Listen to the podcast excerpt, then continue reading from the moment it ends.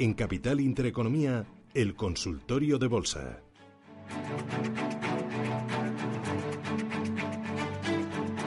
Consultorio de Bolsa, Juan Enrique Cadiñanos, Admiral Márquez y con ustedes. Se me están mandando ya mensajes de texto al 609-224-716 y vamos a ir eh, con ellos. A ver, eh, buenos días. Eh, a ver, si antes eh, Bank Inter era el mejor banco, porque ahora es el que más baja? Bank Inter, ¿cómo lo ves? Bueno, en general no dice quién es, ni, no, cómo es- se llama, ni nada. no está exento obviamente de volatilidad. No, no quiere decir que sea el que más suba o el que más baje, que sea el que mejor está o el que peor. Eh, obviamente siempre hay, hay alternativas, siempre vamos a ver momentos en el mercado con cierta volatilidad y en el caso de Bank Inter bueno, yo nunca he hecho referencia a que sea el mejor, no creo que lo sea. También es cierto que no es el, el peor. Yo creo que, que la situación para Bank Inter no es, no es mala, pero que dista mucho de ser el, el- el mejor en este, en este tramo y sobre todo en este, en este sentido. Es cierto que la deuda y las líneas que tiene abiertas de, de negocio son, eh, son buenas para, para ella y eso lógicamente le dejan un escenario eh, importante y, y positivo.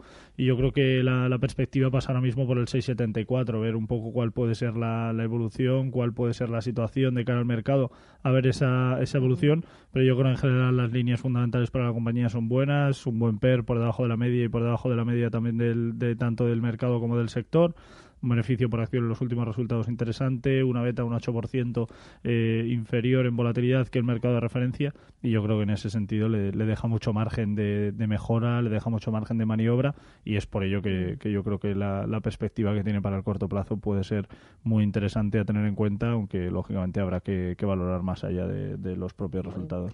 Eh, otro oyente dice, buenos días desde Madrid, soy María Jesús y me gustaría que me analizaran las acciones de Telefónica para cortos, así como las de Mediaset también para cortos, que me den los puntos de entrada y de salida.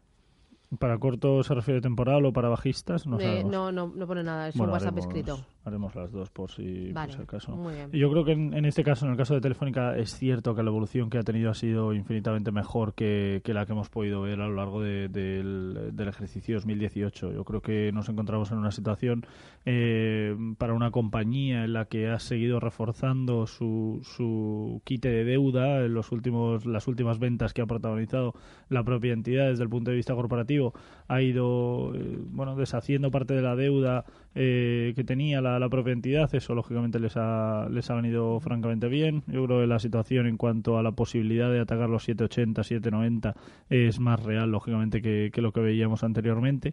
La evolución es buena en el corto y el medio plazo. Yo creo que es una compañía que puede seguir generando eh, generando valor y generando buenas perspectivas eh, la beta es pelín eh, elevada, estaríamos hablando de un 13% de volatilidad superior a, la parte del IBEX, pero en general sus descuentos por comparativos son bastante buenos. Estaríamos hablando en torno a un 10-12% en descuentos por, eh, por comparativos, tanto por parte del sector como en general por parte de la, del, del propio mercado. Y yo creo que es una buena perspectiva. El sector al que pertenece no es, no es malo, eh, se desmarca bastante bien dentro del, del mismo, aunque es cierto que tiene competencia dura. Eh, hablamos de compañías como el, el caso de Netflix, que se ha posicionado eh, bastante, bastante bien, y eso lógicamente le deja un escenario diferente. Eh, en el caso de Mediaset, un poco más de, de lo mismo. La evolución en el corto plazo no es mala a lo largo de, de todo el, lo que va de, de 2019, pero, pero bueno, el, el final del año 2018 no fue para nada bueno y esto le deja en un escenario malo, aunque veremos cuál puede ser en el corto plazo, pero tendrá, tendrá problemas. Eh, me interesa también IAG. La semana pasada, no, el viernes fue el título que más subió del IBEX 35, rebotó un 3,3%. Hoy sigue en terreno positivo, eh, un 0,59% al alza. Eh, ¿Qué me dices de, de IAG? ¿Cómo lo ves? Bueno, es una compañía ahora mismo un poco a la espera, eh, un bypass que, que nos encontramos ¿no? ante una situación de, de cierta calma y con perspectivas de, de corto plazo que pueden ser interesantes, pero que no deja de, de- de ser una utopía o ahora mismo una bueno, una posibilidad que nunca se hace real y que nunca nunca llega en una compañía que sigue generando valor y sigue teniendo buenas perspectivas por líneas fundamentales, eh, pero bueno sigue teniendo unos niveles eh, eh, importantes de, deuda y eso lógicamente contrarresta ¿no? a, la, situación que tiene actualmente. Yo creo que es una compañía que no debería tener problemas para superar eh, niveles de, resistencia en el, en el corto plazo, pero que las perspectivas no son del todo favorables. Una compañía que por eh, la deuda que tiene, las líneas fundamentales y los descuentos comparativos no son del todo favorables y esto lógicamente hace que el inversor prefiera entrar en otro tipo de compañía que no sea esta y sobre todo en otro tipo de sector. Muy bien, 915331851, teléfono directo de Radio Intereconomía, lo puede marcar si quiere participar en este espacio de consultas. Eh, oye, me interesa, antes de dar paso a la siguiente llamada, en el IBEX 35, ¿qué soportes crees que son determinantes que no debería perder el IBEX? Yo creo los 8.500, ¿no? Lo comentábamos también meses, eh, meses atrás. Eh, una vez que se ha ido acercando a estos, a estos niveles, los, la, propia acumulación de dinero ha ido reforzando esta, esta teoría y esta posibilidad de ver un 8.500 con eh, cierta fuerza, tanto en el corto como en el medio plazo, es ahora mismo la, referencia a vigilar, así como la zona de los 9.000 en el caso de, resistencia, en el caso de ver un techo que sea, que sea interesante. Y yo creo que la volatilidad podrá hacer que se acerque a uno de estos dos tramos a lo largo de toda esta semana y también para la que, para la que viene. Por lo tanto, bueno, eh, yo creo que la situación en la que nos encontramos no es mala para, para el IBEX 35. Es cierto que sigue habiendo compañías que tienen value y que tienen valor, no el sector financiero. Ese es el principal problema que tiene un IBEX 35, cual eh, cuya ponderación ahora mismo sigue siendo muy muy importante para el sector banca. Y esto lógicamente entorpece mucho las posibilidades de ver un crecimiento aunque sea estable eh, para un selectivo español que sigue viendo cómo la banca bueno sigue lastrando muchísimo ¿no? las posibilidades de ver un crecimiento. Pero yo creo que los 8.500 eh, podrían aguantar bien nuevamente. Veremos a ver si, si eso ocurre así en el corto plazo. Juli ¿qué tal? Buenos días. Hola buenos días. Dígame. Por favor si es tan amable querría preguntar al economista a ver que me hable un poquito de Abengoa, ah. que estoy dentro y, dicen que han hecho un contrato muy bueno, muy bueno de, mm. vamos, un contrato. Y, bueno, subió mucho estos días, pero no lo sé si va a seguir subiendo, ¿no? Eh, ¿A cuánto las tiene compradas? Ay, mi niña, las ah. tengo compradas a 003, me parece que es. Bueno, vale. Bueno, ¿a cuánto le están chivando por ahí? A ver, ¿a cuánto le chiva el marido? Mi marido que dice que no le digo bien, que, que no, que es más cara. Ah, más cara la compró, vale. Y que 0, 1, 2 o no sé qué dice. Vale, vale, gracias, muy amable, Venga, suerte. bonita, muy amable, me entretenéis muchísimo, mi niña. A ver, ¿qué le decimos? Bueno, entonces es más barato de lo que, de lo que decía ella. Había comentado 003, 0012 será, será seguramente el, el precio de entrada. Yo creo que en general una compañía para, para mantener, eh, para mantener ahora mismo, sobre todo por las líneas que tiene. Las últimas eh, noticias por parte de la compañía han sido especialmente eh, positivas y esto lógicamente le podría generar buena buena valoración. Veremos a ver si consigue finalmente superar la zona del 002. Yo no creo que deba tener especial problema para, para ver y protagonizar estos movimientos. Yo creo que los máximos y los mínimos son claramente crecientes, supera niveles importantes. Veremos a ver si con fuerza consigue eh, superar esa zona de 0,02 y definitivamente volver a ver un, tramo alcista en el, en el corto plazo. Pero como digo, yo creo que por fundamentales y por línea técnica, yo creo que es una compañía a tener en cuenta, muy, muy a tener en cuenta en el, en el corto y también para el, para el medio plazo. Yo creo que será un año 2019, bueno, hasta que ocurra el, final eh, decisión y, en ese caso yo creo que, podría ser una buena alternativa. Muy bien. Dice otro oyente, soy Juan. Entiendo que la bolsa sigue bajista al no haberse superado las resistencias a los índices principales. Estoy corto en Inditex, en Mafre y en Repsol. ¿Cómo lo ve? Bueno, en el caso de Repsol creo que le podría salir mal a lo mejor en el corto plazo. En el caso de Inditex no, no yo desharía esa posición, al menos no eh, hasta que no veamos noticias nuevas. Creo que será un año eh, difícil, complicado para la entidad. En el caso de Mafre lo mismo también por el daño colateral que va a tener por el, por el sector banca y en concreto en el caso de Repsol yo creo que está redireccionando bastante bien las líneas de negocio que tiene abiertas, enfocándose más en la línea de, energética que, que, la parte de petróleo. Yo creo que eso le, viene bien. En el corto y en el medio plazo yo creo que eh, va a ser algo favorable para, para la entidad. Veremos a ver eh, si en el largo plazo también lo es, eh, tengo mis dudas, pero yo creo que para el corto y medio plazo será una alternativa muy buena. Yo creo que la parte energética va a seguir eh, evolucionando favorablemente a lo largo del, del, ejercicio 19 y eso yo creo que, que, eso le debería dejar un buen escenario. Como digo, estoy de acuerdo también en que no consigue superar en este caso niveles de, resistencia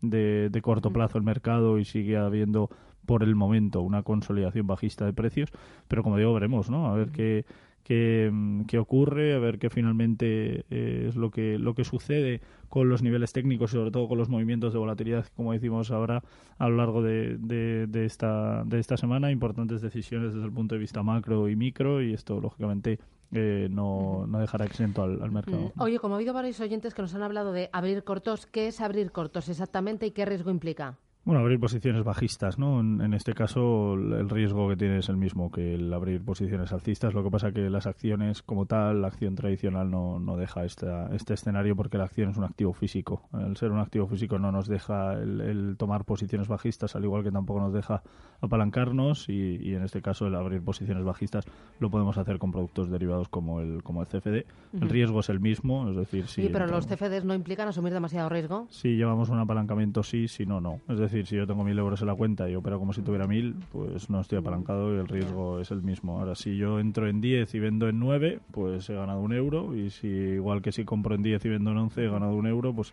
sería el mismo riesgo, la misma situación. Y lo único que en este caso sería para para buscar un escenario bajista en el mercado. No, pero eh, el ahorrador que trabaje con CFDs necesita mucha más formación, ¿no? Eh, es que en verdad yo creo que o sea, la formación en Admiral se la damos si, si fuera necesario y creemos que es muy, muy necesario el dar, lógicamente, educación en este sentido y formación en la, en la parte de, trading, y, pero no la gente toma al, producto del CFD como un producto especulativo y no es para nada, para nada la realidad. Puede ser como producto especulativo, pero también como producto en inversión tradicional, porque repito, es la misma, el de invertir largos en Repsol, yo que sé, porque vemos que la compañía va a crecer, o invertir cortos en Inditex porque creemos que el sector del consumo va a ser negativo. Bueno, eh, vamos a hacer pequeña paradita, boletín informativo, regresamos, seguimos con el consultorio hasta las 10 y cuarto de la mañana. Llegará entonces Tomás Sepeldegui de Gusa Metales Preciosos y, ojo, tendremos foro de la inversión con Ana Llorens de Fan Society Futura Fondo. En Capital Intereconomía, el consultorio de bolsa.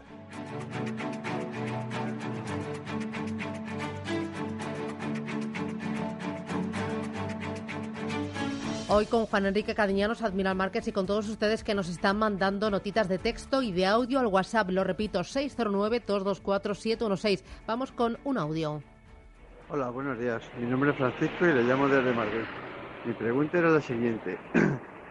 En caso de que eh, el Brexit no se aprobara, que se volvieran al nuevo referéndum hacia el Brexit, saliese aprobado el Brexit para que no salieran de la Unión Europea, ¿qué podría pasar con las bolsas? Eh, ¿Subirían? ¿Bajarían? ¿Cuál sería, digamos, el destino de las bolsas? Sobre todo el del IBEX. Muchas gracias. Estoy inmerso en el IBEX y, perdiendo. Gracias. Bueno, a ver, Brexit. Bueno, pues Mañana va a ser un día importante. Muy, muy importante. Sobre todo, bueno, eh, veremos a ver qué, qué, ocurre finalmente. Recordar que no es que sea una nueva votación, sino que fue la votación pospuesta que, estaba previsto que fuera para, para diciembre, pero se pospuso para, para bueno, nueva orden. La nueva orden es ahora el día 15 mañana. Entonces, lo que ocurriría con el Brexit. Hay que tener en cuenta que eh, la situación del, del, Brexit en general sería negativo para la, para la libra, eh, sería positivo para el resto de, de divisas. Eh, el hecho, repito, de que saliera el Brexit favorable y que, que Reino Unido se, se separase ¿no? de, de la Unión Europea. Por lo tanto, sería eh, negativo para la libra esterlina, positivo para el resto de, divisas y en este caso para la renta variable, para el, índice de Reino Unido, el FT100, sería, eh, sería algo positivo porque la mayoría de las compañías cotizan en libra que no es, eh, o sea, la mayoría de sus beneficios los tiene en moneda que no es la, libra. ¿vale? Es por esto que se vería especialmente beneficiado el, el FTSE 100. Eh, la renta variable en general se podía haber beneficiado por este posible retorno, este posible impulso, aunque en concreto el FT100 sería el más beneficiado de esta situación, pero el resto de índices en el corto plazo tendrían volatilidad, aunque debería ser alcista, pero a la larga y en el medio plazo sería algo negativo porque lógicamente eh, todos pierden fuerza en esta en esta situación. Si viéramos un Brexit finalmente a favor, es decir, el Reino Unido fuera de la Unión Europea totalmente, pierde Europa porque obviamente pierde un bueno eh, por decirlo de alguna forma, un soldado importante o un jugador en un equipo eh, de fútbol, por ejemplo, pues sería un jugador importante dentro del equipo, pero eh, también pierde el jugador, el que más pierde de todos para mí es, es, el, es el jugador, sería Reino Unido, porque al final tendría una línea de negocio que atacar nueva y veremos a ver qué ocurre con la parte fiscal, que es lo que más le, le, va, le va a costar retomar. Yo creo que eso es la mayor preocupación de todas. ¿Serías especialmente prudente con los valores españoles que tienen intereses en el Reino Unido, con un Ferrovial, con un Sabadell. Bueno, yo no creo que sea problemática ahora mismo en este en esta situación. No creo que hubiera un problema mayor del que ya del que ya tenemos, ¿no? En cuanto a volatilidad, en cuanto a incertidumbre, no creo que que genere en este caso una bueno algo adicional desde el punto de vista negativo.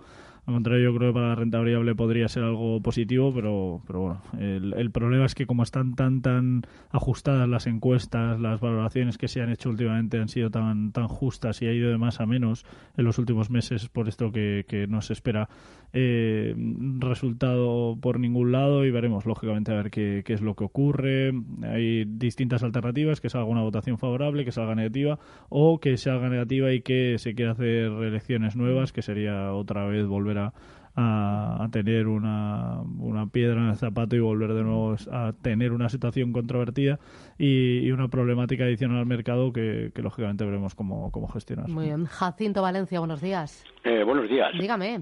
Eh, mire, yo quería hablar consultar al analista eh, de cara al Brexit, que mañana darán unos resultados de votación.